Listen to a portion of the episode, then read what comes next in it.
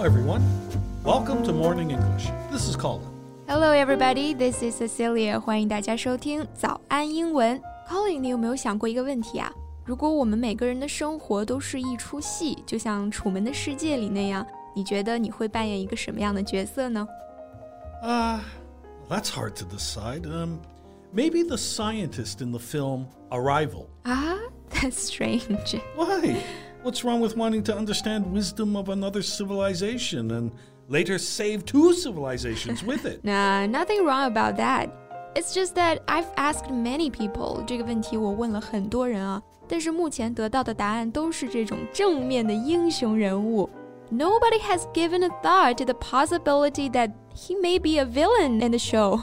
没有一个人会觉得自己是个反派啊。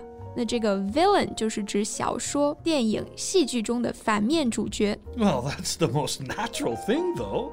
Who would choose to be a villain when they could be the hero? Wait, are you hinting at something here? Look, just because I look like a villain doesn't mean I am one. no, no, no. You're overthinking it. 你想多啦。我们说某人过度思考、考虑过多呢，就可以用 overthink 这个动词。Don't overthink. Besides, don't you think villains are sometimes so charming that they overshadow the boring heroes? Well, that's true. I constantly find myself rooting for most villains because they are so much more interesting than the main character or hero. right? 确实有些反面角色啊，他们身上的那种危险又复杂的气质，甚至盖过了主角的光芒。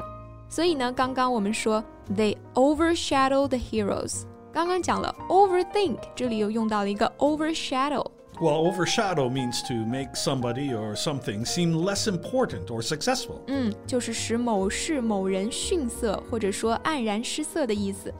那都有哪些反派让主角都黯然失色了呢？这期节目我们就来盘点一些可爱又迷人的反派角色。So I have a question. Who was the character that scared you the most when you were a child?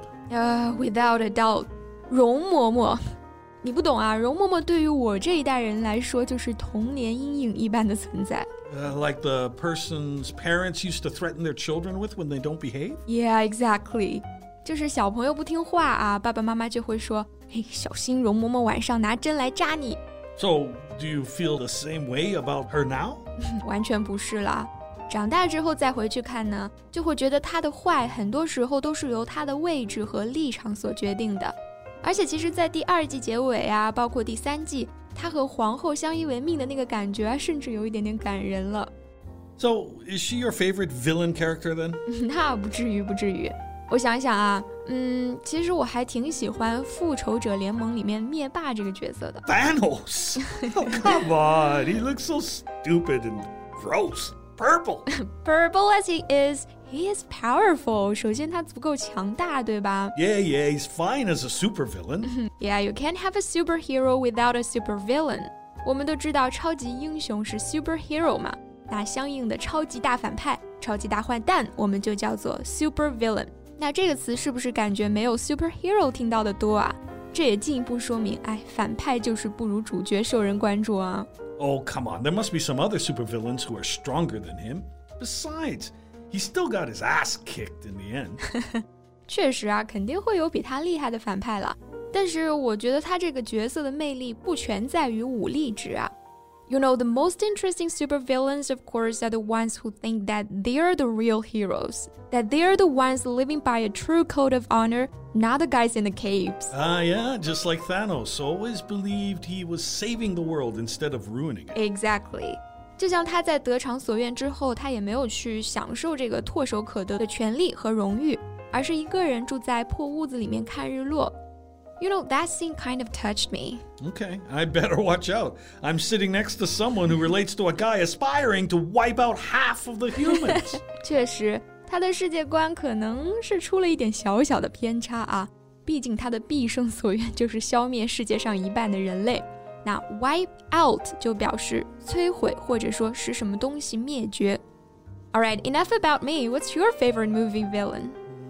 Okay, I'll give you a hint fava beans and a nice Chianti. Oh, great. You mocked me for liking Thanos, and now you choose a serial killer and cannibal. 刚刚 Colin 说的就是《沉默的羔羊》里面这个汉尼拔的经典台词啊，我就着蚕豆和酒把他的肝脏给吃掉了。因为汉尼拔这个角色他是一个食人者，食人者或者说食人族，我们叫做 cannibal。 Okay, yes, the man was a serial killer, and yes, he ate a musician's entrails because he played out of tune, but people still love him. So, how could a villain so frightening be so loved? Well, first of all, it's thanks to the incredible work of Anthony Hopkins. He acted the part with consummate skill. 嗯，absolutely，这个角色塑造的这么成功啊，肯定和这个安东尼·霍普金斯的表演是分不开关系的。 那刚刚 Colin 在形容他的演技时呢，用到了 consummate 这个词，那就表示技艺高超的、完美的。Yeah. Now back to the question. I suppose the other answer to that lies with Hannibal Lecter's mind. His ability to think intelligently and meticulously put him at a level most of us would never reach. 嗯，我明白你的意思。 his reasoning is sound and his logic is unmistakable, both qualities that can be used to bring down a terrifying serial killer or to cook a human liver to perfection. It's like Hannibal's position as an intelligent killer cries out for attention, and we can't turn away. In fact, there are many who would readily jump at the chance to visit with the soft spoken murderer. 那是你啊，跟他见面保不齐就被吃了，我还是算了。